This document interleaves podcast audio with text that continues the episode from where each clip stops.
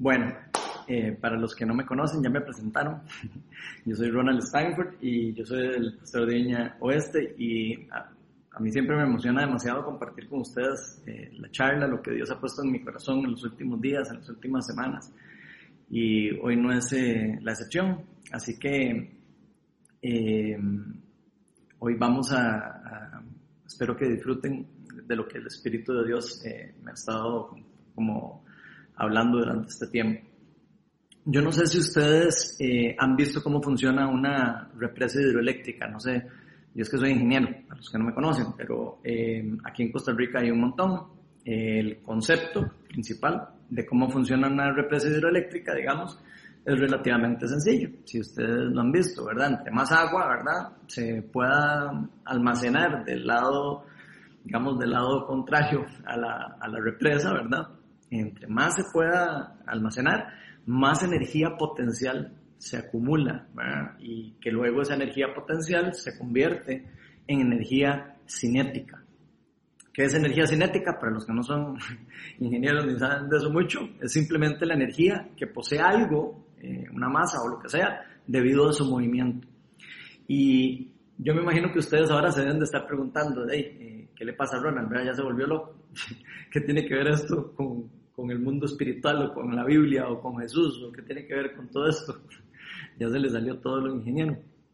Pero vieran que yo creo, sinceramente, que este fenómeno físico, por lo menos que podemos ver en, eh, de cómo funciona una represa hidroeléctrica, también eh, es algo similar a lo que ocurre más o menos, digamos, con nosotros los cristianos, como, como por ejemplo cuando nos dejamos llenar con el agua que da vida, el, agua que Jesús nos ofrece, el agua que Cristo nos quiere dar.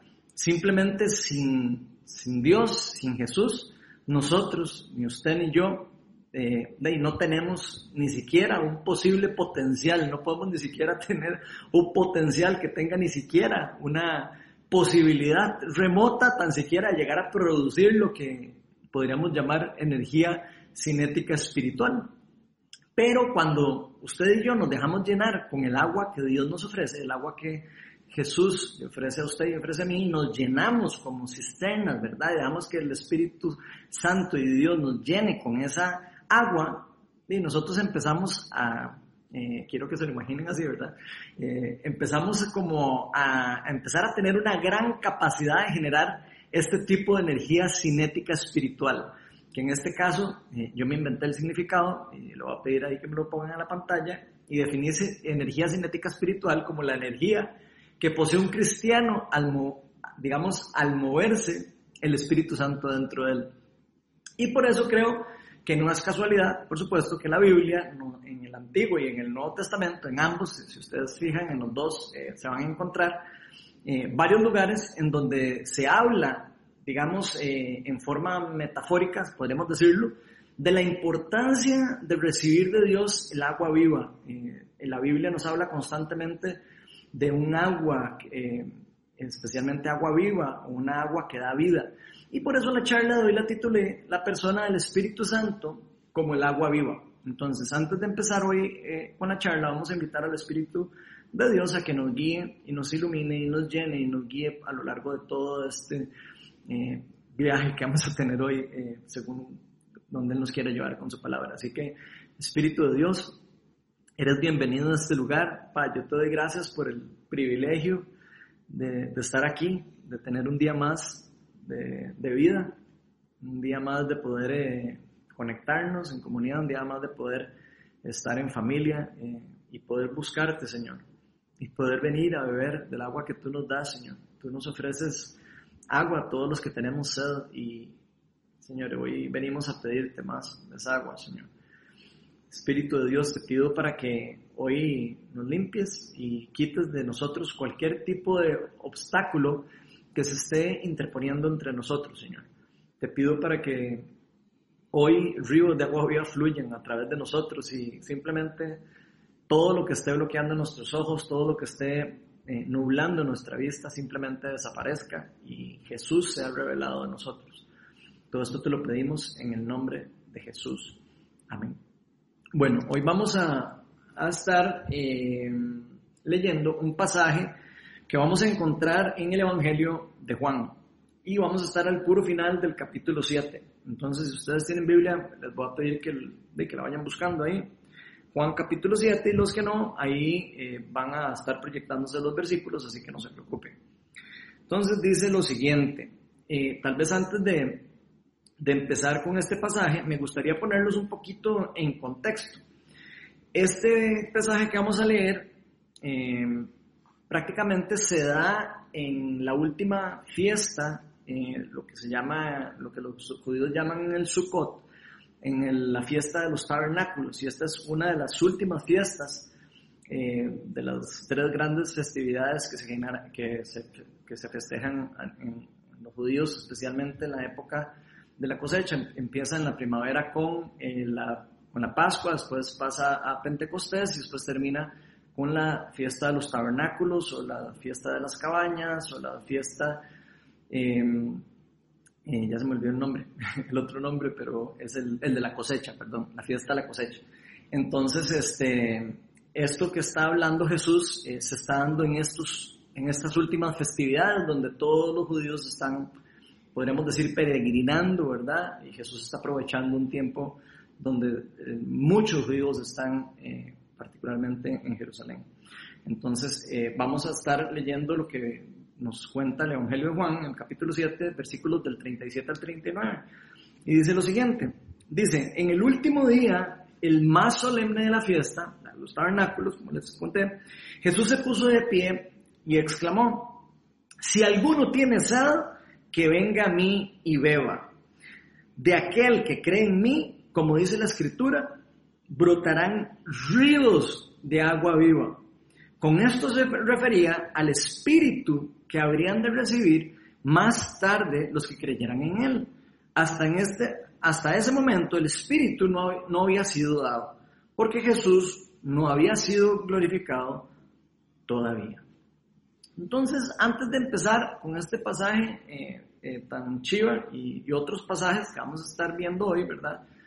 Eh, me gustaría como ver algunos conceptos, a veces me gusta ver algunos conceptos de las palabras que se utilizan en este pasaje, en varios de los que vamos a estar leyendo, particularmente en, en el Antiguo Testamento en hebreo y en el Nuevo Testamento en griego koiné. Entonces, en el Nuevo Testamento, las primeras tres palabras que van a surgir en este pasaje que estamos viendo es eh, udor, que es agua, es de lo que se está refiriendo Jesús aquí. Eh, la otra es sao, que es vivir o estar vivo. Eh, entonces es lo que está diciendo es prácticamente sao, eh, sao udor, ¿verdad? El agua viva. Y la otra es zoe, que eh, significa, como están viendo ahí en la pantalla, vida espiritual y vida natural, digamos, las dos juntas, pero eh, ya proyectadas al futuro, como decir en pocas palabras vida eterna, podríamos decir. Y en el Antiguo Testamento, las palabras que van a estar viendo ahí en los pasajes que vamos a estar viendo es Mayim, en hebreo, que significa agua o aguas, y Chai, o Chai, que en hebreo significa estar vivo. Y van a ver cómo en el Nuevo Testamento en el Antiguo Testamento viene esta misma metáfora y esta misma idea de Dios hablándonos de, esta, eh, de este fluir del Espíritu de Dios, el Espíritu Santo por medio o en forma de agua. Entonces hoy vamos a estar viendo por lo menos tres formas de cómo la acción de la persona del Espíritu Santo se representa en la Biblia, metafóricamente, obviamente, como el agua viva. La primera forma que vamos a estar viendo es representando el lavamiento y la renovación espiritual. Y para eso vamos a leer Tito 3, 4 al 6, donde dice lo siguiente. Dice, pero cuando se manifestaron la bondad y el amor de Dios, nuestro Salvador, Él nos salvó, no por nuestras propias obras de justicia, sino por su misericordia. Nos salvó mediante el, lavamiento de la regeneración y la renovación por el Espíritu Santo, el cual fue derramado abundantemente sobre nosotros por medio de Jesucristo nuestro Salvador. Entonces, eh, me parece importantísimo para nosotros eh, todo esto que estamos viendo porque Dios nos está dejando aquí algo demasiado claro, que, y es esto de la acción de la persona del Espíritu Santo, el Espíritu de Dios. Y nos está diciendo que esta función o esta acción del, de su Espíritu es indispensable para que nosotros seamos lavados, para que seamos limpiados, para que seamos regenerados, para que seamos renovados espiritualmente. Ahora, es importante que todo esto fue por supuesto, gracias a la obra redentora de nuestro Señor Jesucristo. Eso fue lo que inició, eso fue lo que inició, de hecho, con la venida del reino o la irrupción del reino en la tierra. Los judíos utilizaban el agua, si ustedes estudian un poco la Biblia, se van dar cuenta que los judíos usaban el agua para distintos ritos de purificación. Se lavaban los pies antes de entrar a un lugar, se lavaban las manos antes de comer, Dios guarde, se comían antes de lavarse las manos. O sea, para ellos era bastante importante lo que el agua significaba para ellos. El agua era un elemento bastante escaso en esa época y era de muy suma importancia. Entonces ellos lo usaban eh, en partes de los rituales de purificación en general. Eso lo podemos ver en varios lugares de la Biblia. Y yo creo, vieran que creo como que es fácil para nosotros, eh, incluso no solo para esos judíos de esa época, sino para nosotros, trayéndolo a la, vida actual, ¿verdad? Eh, digamos, caer en pensar en que nosotros mismos, nosotros podríamos ser renovados o nosotros mismos ser lavados o nosotros mismos lavarnos lo sucio o nosotros mismos quitarnos nuestros pecados por nuestras propias fuerzas. Podríamos llegar a creer que, si hacemos algo bien, tapamos lo que hicimos mal. O si ya no hacemos algo tan malo, entonces ya nos limpiamos de lo sucio que teníamos. Como si nosotros pudiéramos por nuestras propias fuerzas eh, de lavarnos o llevar a cabo una, un ritual o algún tipo de, de, de, de forma de limpiarnos nuestro cuerpo espiritual. O incluso nos inventamos rituales o se van a dar cuenta que van a haber montones de rituales en diferentes eh, lugares en el mundo de cómo se utilizan con este sentido de, eh, de creer de que uno se puede limpiar, digamos, el cuerpo físico, el cuerpo espiritual, eh, simplemente con algún tipo de ritual que no tenga la intervención divina de Dios y del Espíritu Santo, lo cual es un error, por supuesto. El estar limpios delante de nuestro Señor, delante de Dios, no se obtiene, como muchas personas piensan, poniendo su espíritu en balance con la naturaleza o centrando las energías o centrando el ki o centrando la paz interna y estando en paz con el mundo, ni meditando, ni ninguna de esas cosas. Eh, eso es lo que el mundo eh, le ofrece a uno. Eso es lo que el mundo le quiere engañar a uno de la forma como uno podría llegar a estar así. Y yo quiero decirles algo con esto, eh, ya que es algo bastante serio. Si hubiera existido alguna otra forma, cualquiera que ustedes imaginen, diferente, para que la humanidad se pudiera limpiar de sus pecados, de sus iniquidades, y, nosotros nos hubiéramos podido regenerar, reformar, eh, espiritualmente para romper la maldición del pecado o la, parte pecaminosa que habita en nosotros, Cristo nunca se hubiera sacrificado por nosotros. O sea, si hubiera habido otra forma de que el ser humano pudiera restablecer esta, este estado de separación con Dios, Dios nunca hubiera sacrificado a su propio Hijo por nosotros. Eh, Dios sacrificó a Jesucristo y, Jesucristo se, sacrificó voluntariamente por nosotros porque era la única forma. No había ninguna otra forma para poder nosotros limpiarnos de nuestro pecado.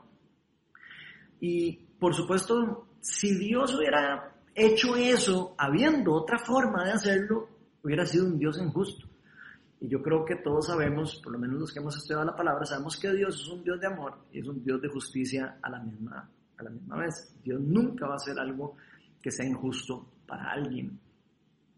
Y todo esto Dios lo dio con la posibilidad de, yo diría que con la gracia o con el gran regalo de, darnos a usted y a mí el privilegio, como un regalo de gracia, el privilegio y la posibilidad de volver a estar en un estado de relación directa con nuestro Dios, es un estado, podríamos decir, de santificación y en comunión de vuelta para estar con Él por toda la eternidad, no para estar bien por un momentito, ni por estar en paz por un momento particular, sino para estar en paz y en comunión con el Padre por el resto de nuestra eternidad. Pero por supuesto el mundo nos ofrece muchas opciones falsas. El mundo le va a ofrecer a usted y a mí diferentes cosas que nos van a hacer creer que, o nos van a querer vender de que podemos recibir cosas que nos van a llenar, donde realmente eh, el mundo actual en el que estamos viviendo, usted y yo, es un mundo que está gobernado por el reino de las tinieblas en cierta, en cierta forma, podríamos decirlo. Y este va a seguir trabajando para que usted y yo estemos bien alejaditos de Dios, no para acercarlos ni a usted ni a mí a Dios, sino más bien para alejarnos de Dios, para que ni usted ni yo podamos ver el camino de vuelta hacia nuestro Creador, el camino de vuelta hacia nuestro Padre. Y ese camino, la palabra dice, el mismo Jesús lo dice, que Él es el único camino para volver al Padre. Solo por medio de Cristo se puede volver a Él. Y por eso es que muchos de nosotros, creo yo, dentro de nuestra ignorancia, ¿verdad? Y nuestra necesidad humana, siempre hemos buscado una necesidad, eh, o siempre hemos tenido una necesidad, perdón, de buscar saciar ese vacío interno que hay en nuestra alma, o en nuestro espíritu, en nuestro ser, o en nuestro cuerpo y alma, espíritu, como lo quiera ver ese vacío espiritual con miles de opciones que ofrece el mundo, por supuesto. De hecho, yo les cuento que yo mismo, hace mucho tiempo, eh, busqué montones de opciones. Antes de conocer a Cristo, yo busqué miles de opciones. Todas las que ustedes imaginen, eh, para encontrar ese camino, para buscar ese, lo que cualquier otra persona podría creer que es el camino correcto, o el camino para estar en paz. Eh, la gente a veces habla de estar en paz con Dios o la humanidad. Eh, la Biblia habla muy claro de que la humanidad quedó separada de Dios y la única forma de eso es por medio, como les acabo de explicar. Y yo sé lo que es eso. Yo por mucho tiempo viví separado de Dios, por mucho tiempo experimenté lo que es estar viviendo separado del Padre, separado de la fuente de vida y sé lo que se siente querer tratar de llenarse con cualquier cosa para satisfacer nuestros propios deseos o empezar a llenarnos y llenarnos y darnos cuenta que es totalmente algo insaciable, que es algo que no se puede llenar.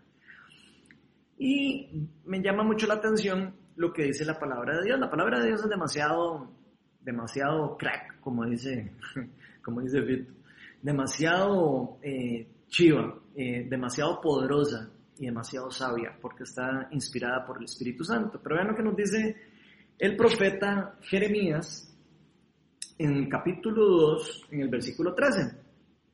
Dice, dos son los pecados que ha cometido mi pueblo. Me han, me han abandonado a mí, o sea, nos hemos alejado de Él, a Dios.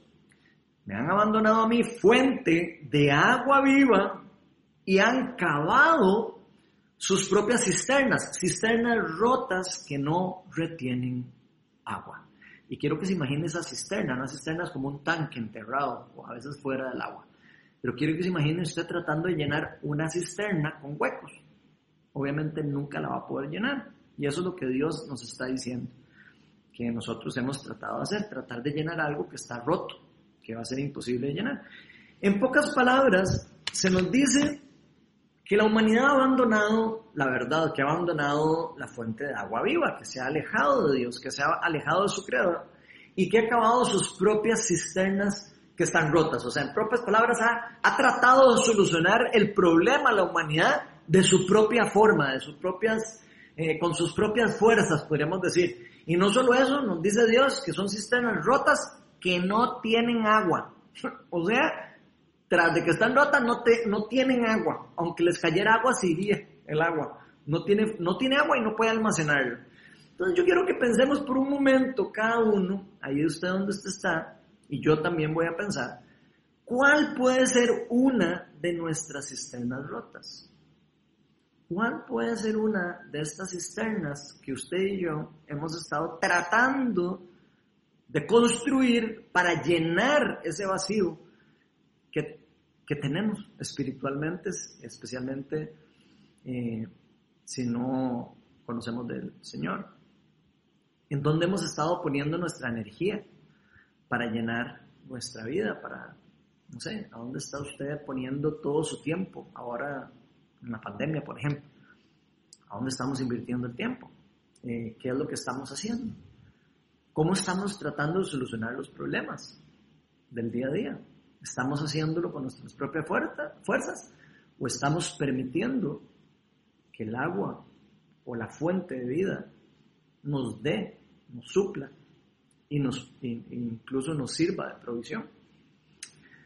¿Será que tal vez eh, algunos de nosotros estamos creando cisternas o estamos creando eh, algunos lugares falsos, como por ejemplo las redes sociales, eh, para llenarnos, para satisfacer nuestros deseos internos, o tal vez algunos otros estemos acoplándonos o agarrándonos del trabajo para esconder nuestras necesidades, para esconder nuestras debilidades, para esconder nuestros deseos nuestra necesidad de estar llenos. Tal vez nos estamos refugiando en el dinero, no sé. Tal vez eh, en el sexo. Eh, tal vez en el yoga, no sé. Tal vez en, la nueva era.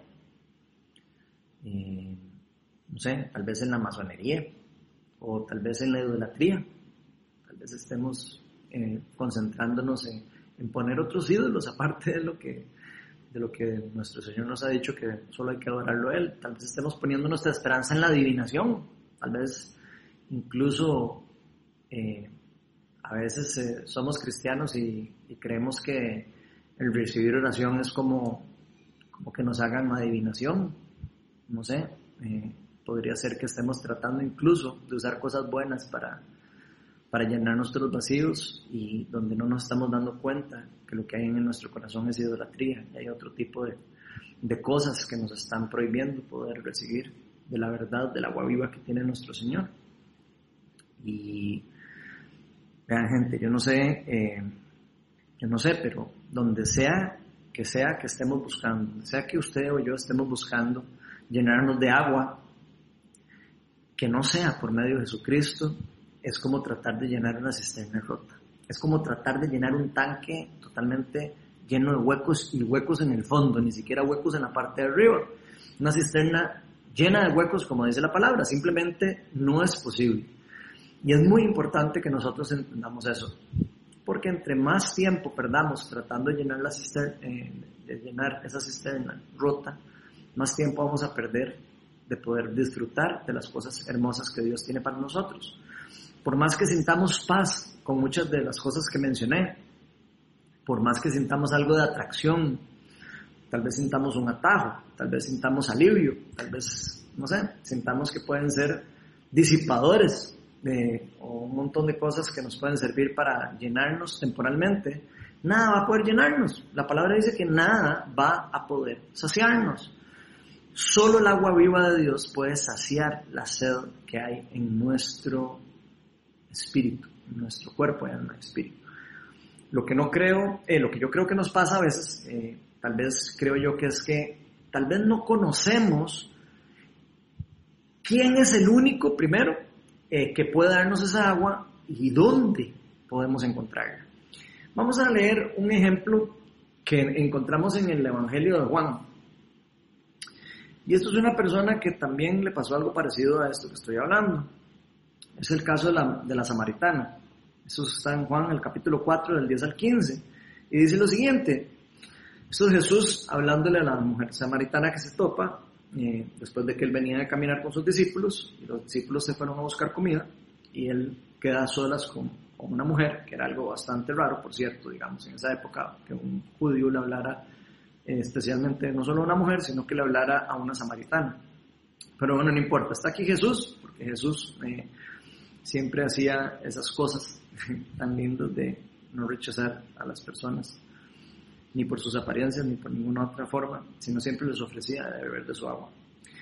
Y dice así, si supieras lo que Dios puede dar, oigan qué chiva, si, si supieras lo que Dios puede dar y conocieras al que te está pidiendo agua, Jesús le estaba pidiendo agua a ella del pozo que estaba ahí. Contestó Jesús, tú le habrías pedido a él y él te habría dado agua que da vida. Ahí está el Soab Udor. Señor, ni siquiera tienes con qué sacar agua. El pozo es muy hondo. O sea, Jesús no tenía balde, ni mecate, ni nada. Ni siquiera tienes con qué sacar el agua, el pozo es muy hondo. ¿De dónde, pues, vas a sacar agua que da vida? ¿De dónde vas a sacar agua que da vida? ¿Acaso tú eres superior a nuestro padre Jacob, que nos dejó este pozo, del cual bebieron él, sus hijos y su ganado? Todo el que beba, está Jesús contestándole, todo el que beba de esta agua volverá a tener sed, refiriéndose a la del pozo. Respondió Jesús, pero el que beba del agua que yo le daré, no volverá a tener sed jamás, sino que adentro de él esa agua, mira qué chiva, se convertirá en un manantial del que brotará vida eterna, de que brotará Zoé. Señor, dame de esa agua, para que no vuelva a tener sed ni siga viniendo aquí a sacarla. Entonces vean qué chiva esto que nos, que nos está mm, mostrando el Evangelio de Juan. Porque esta mujer, si vemos bien, ella no sabía dónde encontrar esa agua viva, no, no, no sabía. Eh, ¿hasta, ¿Hasta qué? ¿Hasta cuándo se dio cuenta? Hasta que se topó con Jesucristo de frente, hasta que chocó y se topó de frente con el Mesías, con el Cristo resucitado. Eh, perdón, con el Cristo hecho hombre, perdón. Eso fue antes de que él muriera en la cruz. Se lo topó de frente y tuvo un encuentro divino con él, una cita divina, podríamos decir. Una cita planeada con Dios para que ella conociera de Dios y un montón de gente después conociera y se acercara al Evangelio. Y yo me hago la pregunta, ¿nosotros estaremos atentos de que en todo momento Jesucristo nos está hablando? De que en todo momento nosotros estamos topándonos con Jesús en diferentes citas divinas. O sea, que todos los días están ocurriendo citas divinas entre diferentes personas con Jesucristo. Si usted nunca le ha entregado la vida a Cristo, puede ser que hoy sea un día en el que Cristo se le está enfrentando de frente, y no enfrentando como feo, porque Jesús no se enfrenta, eh, normalmente no se enfrenta así, sino Él quiere enfrentarle a uno la realidad de lo que Él tiene para nosotros la hermosura de las cosas chivas que Él tiene para nosotros, que es esa agua que nos va a quitar la sed para siempre. Incluso aunque nosotros no le queramos poner atención, yo no le quise poner atención a Jesús por un montón de tiempo en mi vida. Y, y por más que no le quise poner tiempo, él, tarde y temprano me topé con Él, de frente. Y yo estoy seguro que Él a todos nosotros y a muchas otras personas que tal vez ni conocen de Jesús, todos los días nos dice, eh, Ronald, si supieras, si tan solo supieras lo que yo te puedo dar, de hecho me lo imagino, si tan solo conocieras al que, al que te está hablando, Él te daría agua que da vida. Qué chiva, ¿verdad?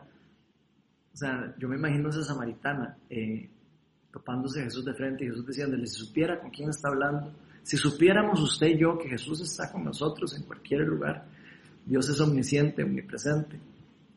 Él puede estar en todo lugar al mismo tiempo y Él a cada rato nos está hablando por medio del Espíritu Santo a muchos de nosotros y vieran que yo creo que muchos de nosotros nos hemos topado con Jesús de frente en algún momento de nuestras vidas. Varias veces, yo antes de conocerlo me topé montones de veces con Jesús, pero simplemente yo lo rechazaba y probablemente, tal vez, no sé, puede ser que usted también lo haya rechazado o alguien que lo esté escuchando este mensaje tal vez lo haya rechazado.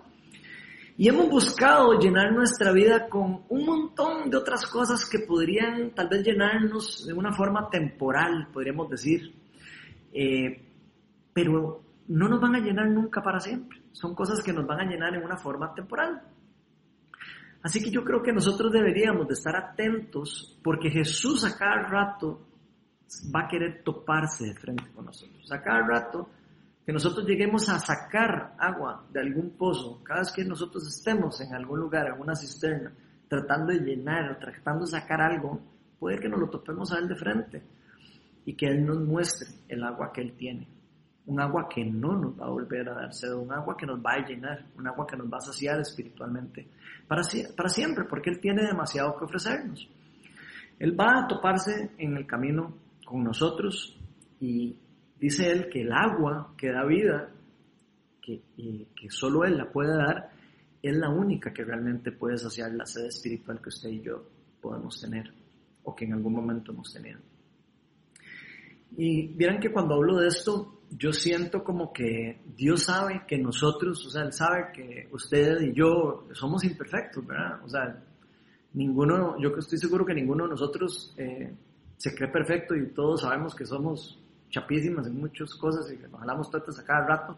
Y sabemos que hemos pecado montones de veces. O sea, yo creo que casi que la persona que no entiende eso es como de verdad, eh, de no sé, es como raro, ¿verdad? Porque sabemos que a cada rato nos equivocamos, a cada rato mentimos, a cada rato metemos las patas, a cada rato hacemos de todo. Más de uno de nosotros hemos mentido, más de uno de nosotros hemos eh, idolatrado cosas, más de nosotros hemos hecho montones de cosas, pero Dios lo sabe. Eso no es nada nuevo para Dios. Digo, eh, a veces nosotros creemos que nosotros podemos impresionar a Dios con los pecadores que somos. Y eh, vieran que yo creo que Dios no se asusta para nada con lo por cómo somos usted y yo, por lo imperfectos que somos nosotros y por lo, digamos, eh, incompletos que somos sin Él. Él sabe que, que, que, solo por medio de Él es que nosotros podemos empezar tan, tan siquiera a ser algo completos. Y por eso mismo es que Él vino al mundo, por eso mismo es que Él vino a darnos vida, por eso mismo es que Él hizo lo que hizo por medio de la obra redentora de Jesucristo. Vean lo que nos dice Pablo en Primera de Corintios, capítulo 6, eh, versículo 11. Dice, y eso eran algunos de ustedes, está hablando de mentirosos, idólatras, etcétera, etcétera, venía hablando de eso. Entonces, y eso eran algunos de ustedes, ¿verdad?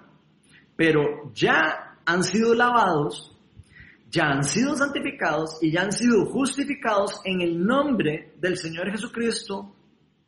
¿Por quién? Por el Espíritu de nuestro Dios.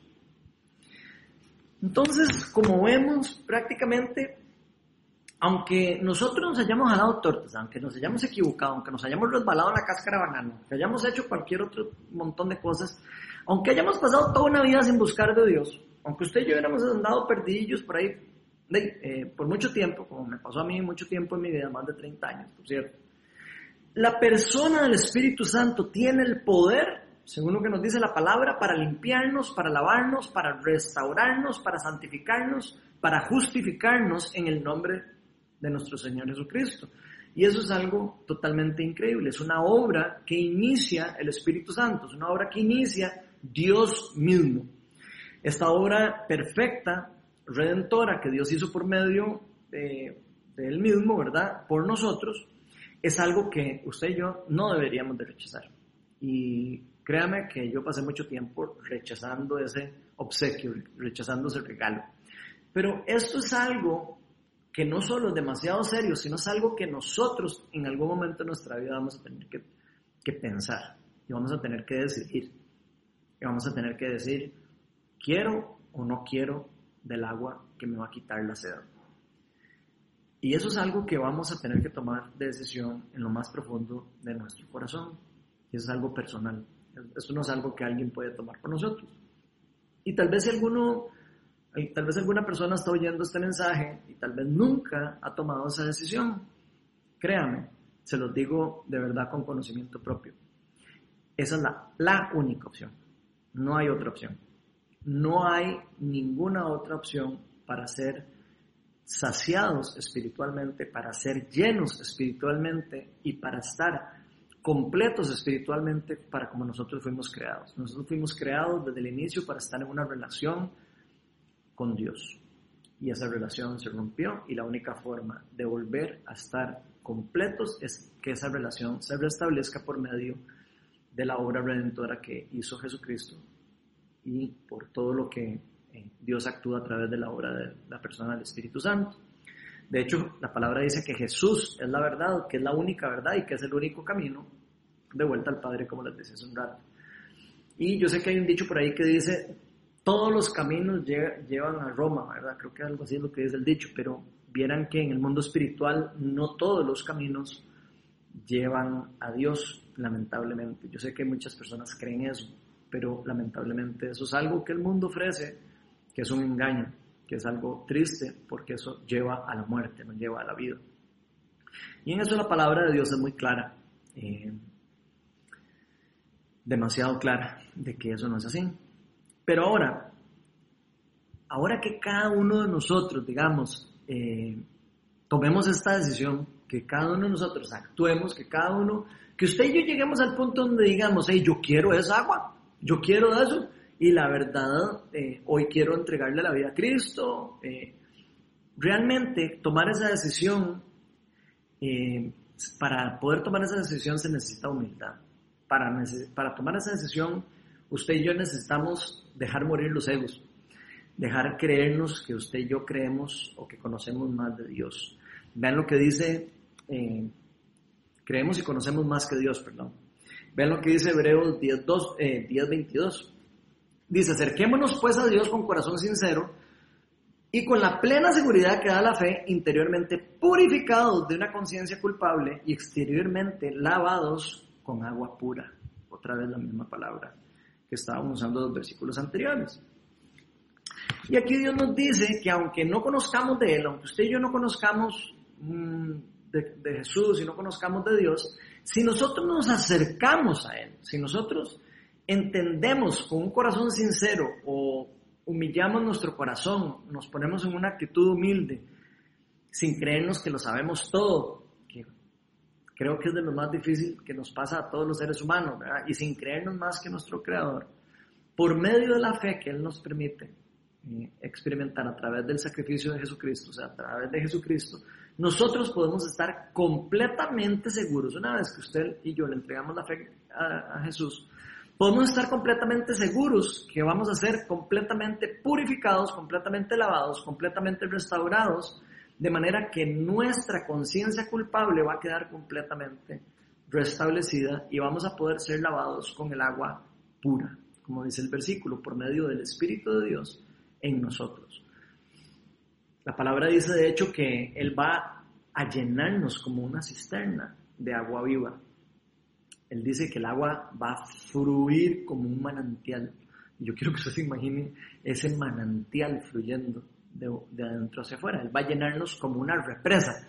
Eh, hidroeléctrica, podríamos decir, de manera que nosotros podamos llenarnos y tener una posibilidad nuevamente, digamos, porque antes de que cayéramos en pecado, teníamos esa posibilidad, ah, de que podamos tener esa posibilidad de poder explotar, digamos, ese potencial o esa energía potencial que el agua viva de Dios puede generar y genera adentro de nosotros para convertirlo en esa energía cinética espiritual que les hablaba al inicio. Obviamente son palabras que estoy inventando, ¿verdad? Pero es para, como para explicar. Pero eh, imagínense ese potencial de una persona llena del agua viva de Dios, con ese potencial, con el mover y el fluir del Espíritu Santo, esa energía cinética espiritual, con, el, con todo lo que Dios puede hacer a través de una persona, fluyendo a través de cada uno de nosotros. Y créanme una cosa, eso va a cambiar por completo hacia donde usted y yo caminemos. Eso va a cambiar por completo hacia donde fluyamos, hacia donde nos movamos en el futuro. ¿Qué vamos a hacer con nuestra vida? ¿Cómo nos vamos a mover el resto de nuestra vida? La segunda eh, forma que vamos a ver hoy es representando el fluir o el mover de Dios en nosotros. Y Juan 7:38 dicen lo siguiente, de aquel que cree en mí, como dice la escritura, brotarán ríos de agua viva. Y entonces yo me pregunto, ¿qué significa eso? ¿Qué significa que van a brotar ríos de agua viva dentro de uno? Me imagino, o sea, si nos imaginamos espiritualmente, yo me imagino el Espíritu de Dios fluyendo, queriendo salir de nosotros e impactar alrededor de nosotros. Esto quiere decir, o por lo menos así lo entiendo yo, que una vez de que usted y yo seamos llenos del Espíritu, que seamos llenos de esta agua o seamos saciados con el agua que Jesús nos quiere, nos quiere ofrecer, vamos a poder empezar a fluir asociados con Dios, vamos a poder empezar a movernos eh, en conjunto con Dios por medio de lo que Él quiere hacer y no por lo que nosotros queremos hacer. Y no porque nosotros tengamos nuestra propia fuerza, no es porque nosotros tengamos nuestras propias eh, facilidades o, cosas particulares, aunque tenemos algunas naturales, pero no tenemos la posibilidad de por nuestra propia fuerza hacer todo eso tan increíble que nos está enseñando el Señor. Sino más bien esto ocurre por el mismo Espíritu de Dios que habita en nosotros una vez que somos llenos del Espíritu Santo y empieza eh, y va a empezar a dejarnos fluir en el mover de Dios y va a poder moverse a través de nosotros.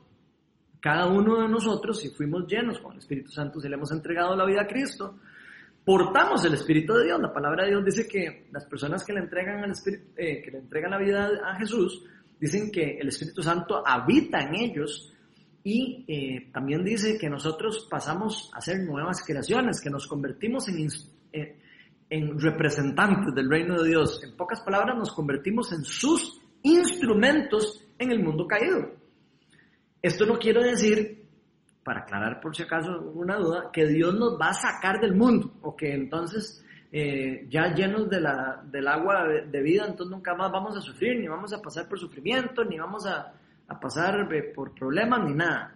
No, Dios en ningún momento nos sacó del mundo. De hecho, cuando Jesús oró por nosotros, cuando Él se iba de vuelta al Padre, Él dijo, Señor, no te pido que los saques del mundo, sino que los protejas del maligno. Él nos dejó en el mundo, pero nos dejó empoderados y, nos dio la habilidad de ser llenos y empoderados por medio del Espíritu Santo para quedar como sus representantes empoderados en la tierra. ¿Para qué? Para que pudiéramos llevar ese manantial de agua viva que vamos a tener rebalsándose en nosotros para que otras personas puedan sentir el agua y puedan tomarla y puedan decir, que es esta agua tan rica? que es esta agua que, que, nunca había probado? El Espíritu de Dios quiere usarlo usted y usarme a mí y usar a cualquier persona que le ha entregado la vida a Cristo para que otras personas puedan llegar a conocer de esta agua y que incluso que puedan beber de esa agua que nos ofrece Jesucristo. Pero todo esto, por supuesto, siempre sigue siendo una obra del Espíritu Santo porque nosotros solo somos cisternas dispuestas o somos instrumentos dispuestos por Dios para dejar fluir su mover y lo que Él quiera hacer. Esto quiere decir, en cierta manera, eh, que el proceso de santificación inicia en nosotros o inicia adentro de nosotros. Esto es un cambio que, que yo, yo lo, por lo menos yo lo veo más algo como que cambia o que ocurre de adentro hacia afuera. Es algo que ocurre primero en el interior y después se refleja en el exterior. Vamos siendo cambiados internamente para luego dar frutos externamente. Eh, y no al revés, como algunas personas eh, a veces quieren hacerlo, quieren como parecer que dan fruto para que tratar de que crean que tienen una relación con Dios, donde es al revés totalmente. Eh, más bien cuando este cambio interno empieza a ocurrir, cuando el Espíritu de Dios está entre nosotros, empieza a fluir como un río de agua viva, adivinen qué, la compasión, el amor, el carácter de Dios y todas las cosas que Dios tiene para nosotros empezarán a fluir primero dentro de nosotros. Primero es una experiencia que nosotros empezamos a experimentar nosotros en nuestra vida para luego fluir hacia afuera de nosotros, incluso para poder compartir con otras personas. Pero primero la semilla, esta semilla o este inicio, el iniciador, siempre es dado por Dios, esa semilla es implantada por Dios para que luego nosotros, o para que luego el fruto de esa semilla que fue plantada en el interior se pueda ver en el exterior, fuera de nosotros. Por eso mismo se llaman los frutos del Espíritu Santo y no los frutos de los cristianos. Eh, si ustedes estudian ahí la palabra, se van a dar cuenta que eso se llama los frutos del Espíritu, los resultados del agua viva, del mover, de los ríos que brotan de agua viva dentro de una persona que ya tiene y ha recibido el Espíritu Santo. Esta llenura de la que nos habla la palabra también va a permitir que los dones espirituales fluyan a través de nosotros. Eso va a permitir que usted y yo podamos movernos en el rango natural y en el rango sobrenatural. Va a permitir que los dones y los regalos espirituales y sobrenaturales que Dios nos ha querido dar según su gracia, según como Él le gusta darlos y quiera repartirlos, sean dados para el bien de nosotros y de los demás, principalmente de los demás. Eh, pero digo nosotros porque cuando alguien recibe un don espiritual nos va a beneficiar a nosotros. Pero está claro que la palabra dice que los dones espirituales son para el bien de los demás, para el bien de la construcción del cuerpo de Cristo. Así que son dados para que los demos hacia los demás. Y para la edificación del cuerpo de Cristo, para el pueblo de Dios, en cierta, si lo quisimos ver de esa manera. Entonces yo me pregunto, ¿queremos ver fluir a Dios? Porque yo conozco muchas personas que quieren ver fluir a Dios, y que quieren conocer a Dios, y que quieren experimentar a Dios, y que quieren ver un revivamiento, y que quieren experimentar un montón de cosas. ¿Queremos nosotros eh, ver el fluir de Dios, sentir el fluir de Dios en nosotros y alrededor de nosotros? Yo me hago la pregunta, porque si queremos eh, realmente experimentar eso, creo que debemos buscar en el lugar correcto. Debemos ir a buscar en la fuente de agua viva. Y lo primero que creo que tenemos que saber es eh, aceptar que el agua viva que viene, que viene de Dios o que Dios quiere darnos a todos los que ponemos nuestra fe en su Hijo Jesucristo, quien pagó con su vida en la cruz para que nosotros pudiéramos ser renovados, es un regalo. No es algo que nosotros podamos eh, obtener por nuestra propia cuenta, sino es algo que tenemos que recibir, es algo que tenemos que decirle al Señor, aquí estoy, yo quiero de eso. Usted lo quiere, tiene que pedirlo y tiene que estar dispuesto a recibirlo. ¿Para qué? Para que podamos ser cisternas sin huecos, para ser cisternas eh, nuevas, cisternas que sí puedan almacenar las cosas nuevas y que permita que el agua viva que va a ser depositada en nosotros no se salga y de esa forma podamos nosotros ser a, llegar a ser, digamos, potenciales del amor de Dios y del poder de Dios para otras personas, incluso para, para nosotros mismos y para otros. Porque nuestro Dios eh, no es un Dios pinche. Yo no sé si, eh, si usted cree que Dios es un Dios pinche. Hay muchas personas que, que limitan mucho a Dios y yo no me quiero salir de la ecuación. A veces nosotros limitamos mucho eh, lo que Dios puede hacer. A veces creemos que Dios es un Dios que nos va a dar ahí un poquitito y, y ya, y que nos va a dar apenas ahí para, para no morirnos de hambre o lo que sea. Y Dios es un Dios que nos quiere dar cosas buenas. Dios es un Dios bueno. Dios es un Dios amoroso, es un Dios que nos cuida y es un Dios que no nos quiere dar poquito. Eh, él quiere darnos para rebalsar. Por algo está comparando el agua viva con un manantial, porque él, está hablando que lo que Él nos va a dar es un manantial, es algo que se va a rebalsar, es algo que no vamos a poder ni siquiera contener en nosotros, va a fluir hacia afuera de nosotros, hacia los demás, porque Él quiere que todas las personas que quieran beber de esa agua puedan hacerlo, para que sean saciadas con el agua que da vida, para que esas personas puedan obtener y saciarse con el agua que da vida eterna o que esa agua que, da, que nos lleva al Zoé que Él nos ofrece. Y esto nos lleva al tercer y último punto de la charla, porque la tercera forma eh, es representando la abundancia de la vida, y puse entre paréntesis vida eterna. Y aquí quiero leerles Ezequiel 47.7. Vean lo que nos dice. Dice, por donde, de hecho, ahora les voy a decir una cosa, va a seguir. Por donde corra este río, todo ser viviente que en él se mueva vivirá. Habrá peces en abundancia porque el agua de este río transformará el agua salada en agua dulce y todo lo que se mueva en sus aguas vivirá.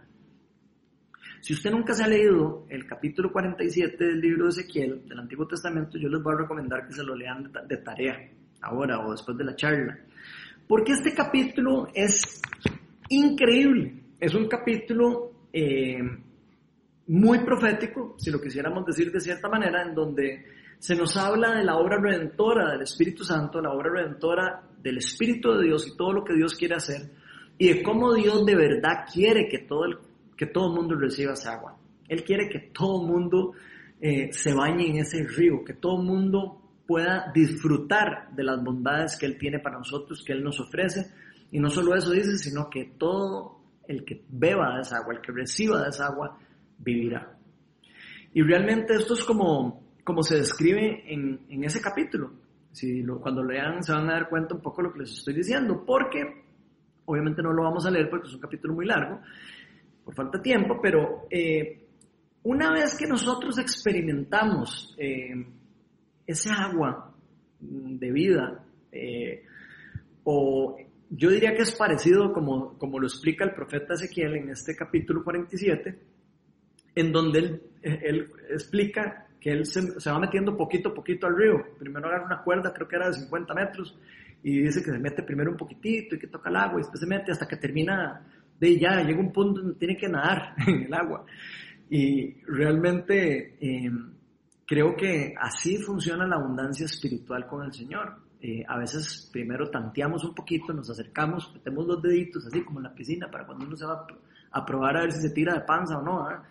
Eh, tanteamos un poquitito y tal vez probamos y decimos que rico, ¿verdad? Lo que, lo que podemos experimentar con Dios, pero tal vez nunca hemos decidido meternos en el río, nunca hemos decidido meternos de panza y nadar dentro de ese manantial de agua viva que Él tiene para nosotros, donde realmente hay abundancia espiritual. Y aquí yo quiero aclarar, obviamente, de que esta abundancia espiritual a la que me estoy refiriendo no necesariamente es abundancia económica. La verdadera abundancia, eh, por lo menos al menos yo creo, que tiene más que ver con la parte espiritual que con la natural o con la física. Aunque Dios, por, por supuesto, que también puede bendecirnos económicamente, pero eso es algo secundario. Para Dios eh, la plata no es lo importante. Para Dios lo importante es el estar lleno y estar en relación con Él. Así que la abundancia de la que Él está hablando es una abundancia más profunda, es una abundancia de algo que no se acaba. Y el dinero, como todas las cosas del mundo, son pasajeras, se caen. Viene una crisis y se acaba el dinero, como lo estamos viendo ahora. Así que todas las cosas del mundo son temporales, pero las cosas que nos ofrece Dios, el agua que nos está ofreciendo Dios, es, una, es un agua que no se acaba ni en pandemia ni en ningún momento en el mundo. Nunca se va a acabar. Lo más importante va a ser siempre la abundancia espiritual que Dios quiere darnos y que es lo que realmente nos va a llenar. En una crisis económica lo único que nos puede llenar es Dios. Eh, en un problema eh, matrimonial, lo único que nos puede llenar es Dios.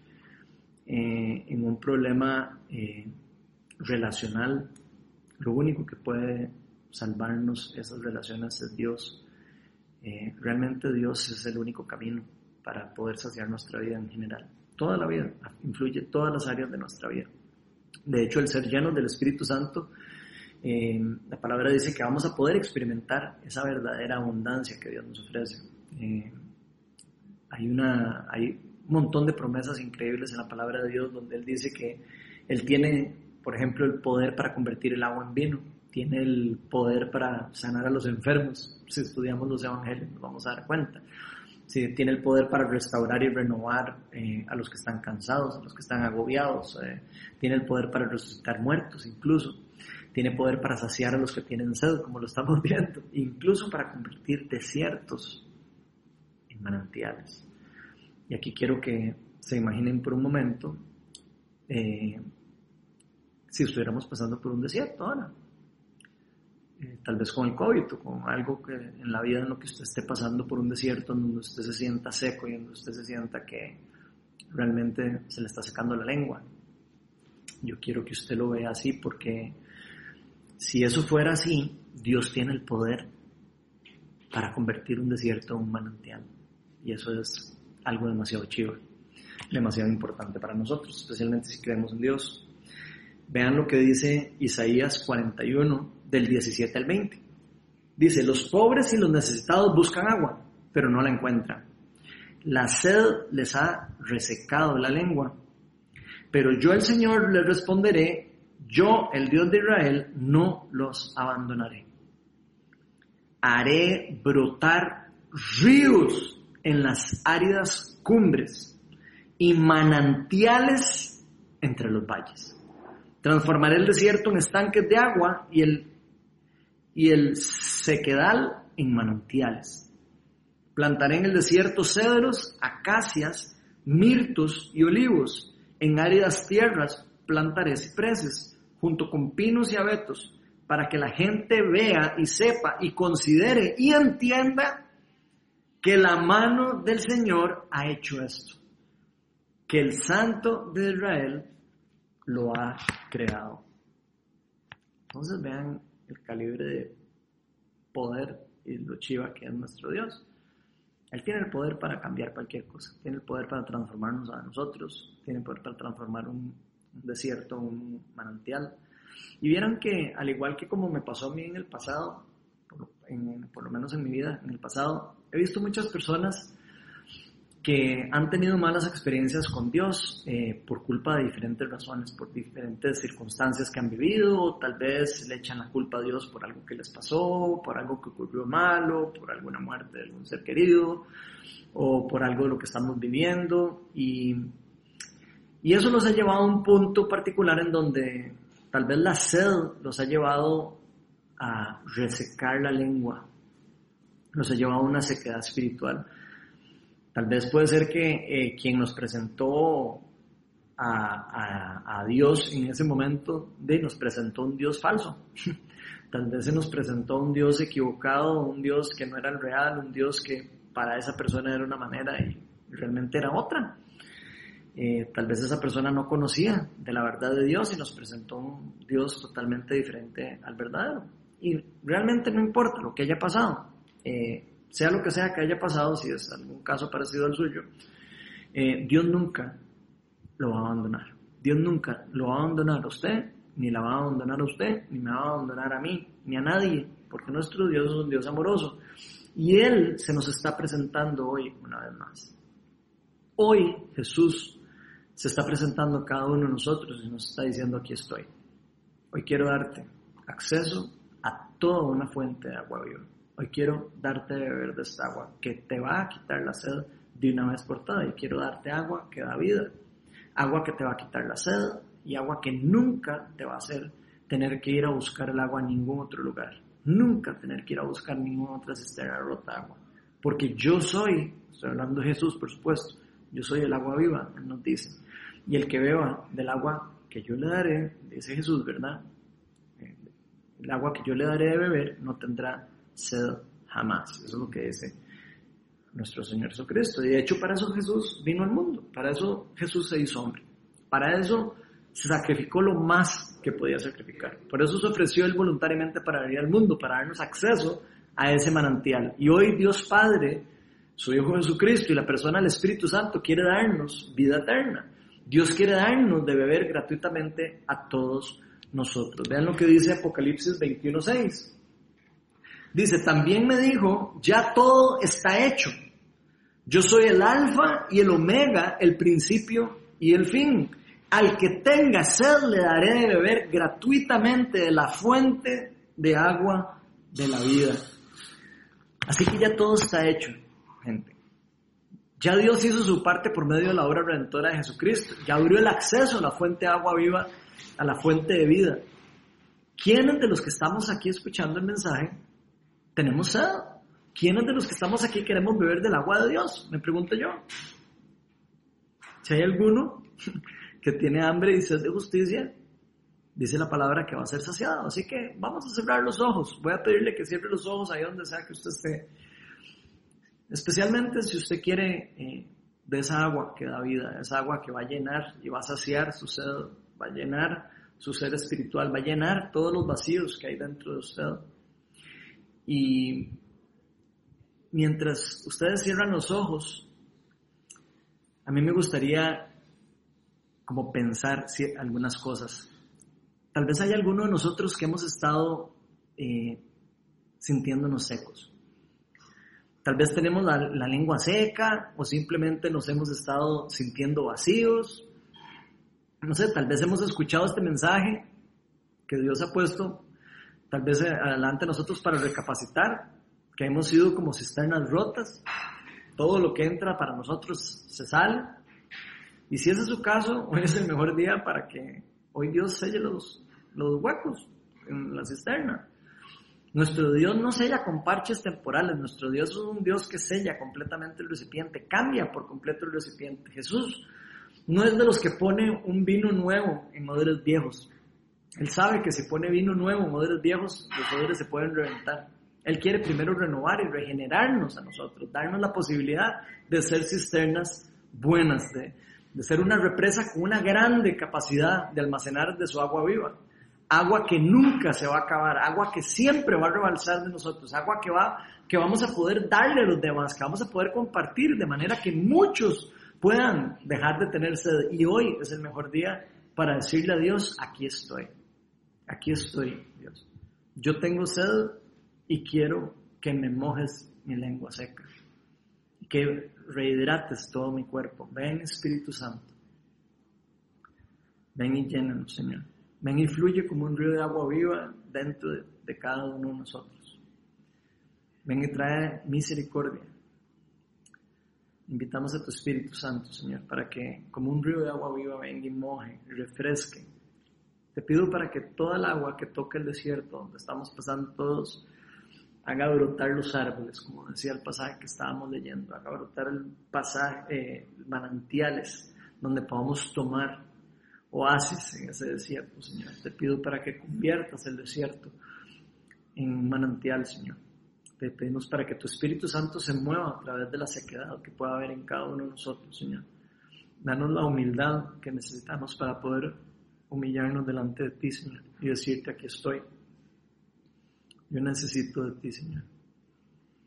Ven, Espíritu de Dios, y danos de beber de esa agua que, que da vida y que simplemente nos va a quitar la sed. Si hay alguien que está escuchando este mensaje y hoy quiere entregarle la vida a Cristo, yo quiero que ahí donde usted está, simplemente le diga, Jesús, hoy te entrego mi vida. Ya no quiero ser Dígale a donde usted está, yo sé que he sido necio, yo sé que he sido necia, yo sé que he buscado agua en otros lugares, pero Señor me arrepiento. Yo no quiero seguir viviendo en lo mismo. Me arrepiento de buscar el agua en los lugares donde no, se consigue. Me arrepiento de haberte rechazado consciente o inconscientemente. Me arrepiento de haber rechazado todo lo que me has querido desde hace tanto rato. A partir de hoy, Señor, yo te pertenezco. A partir de hoy reconozco, Señor, que solo por medio de tuyo, solo por medio de tu Hijo Jesucristo, yo puedo tener una relación vuelta con el Padre, que solo a través tuyo, Jesús, que eres el Hijo de Dios, que moriste en la cruz por mí, que resucitaste el tercer que solo por medio de ti puedo Señor, yo quiero darte gracias por enviar a la persona del Espíritu Santo para llevarme hacia ti, para llevarnos a Cristo. Yo quiero ser parte del reino de Dios. Yo quiero ser tu hijo, mío. Por favor, ven y lléname y empodérame con tu Espíritu Santo. En el nombre de Jesús.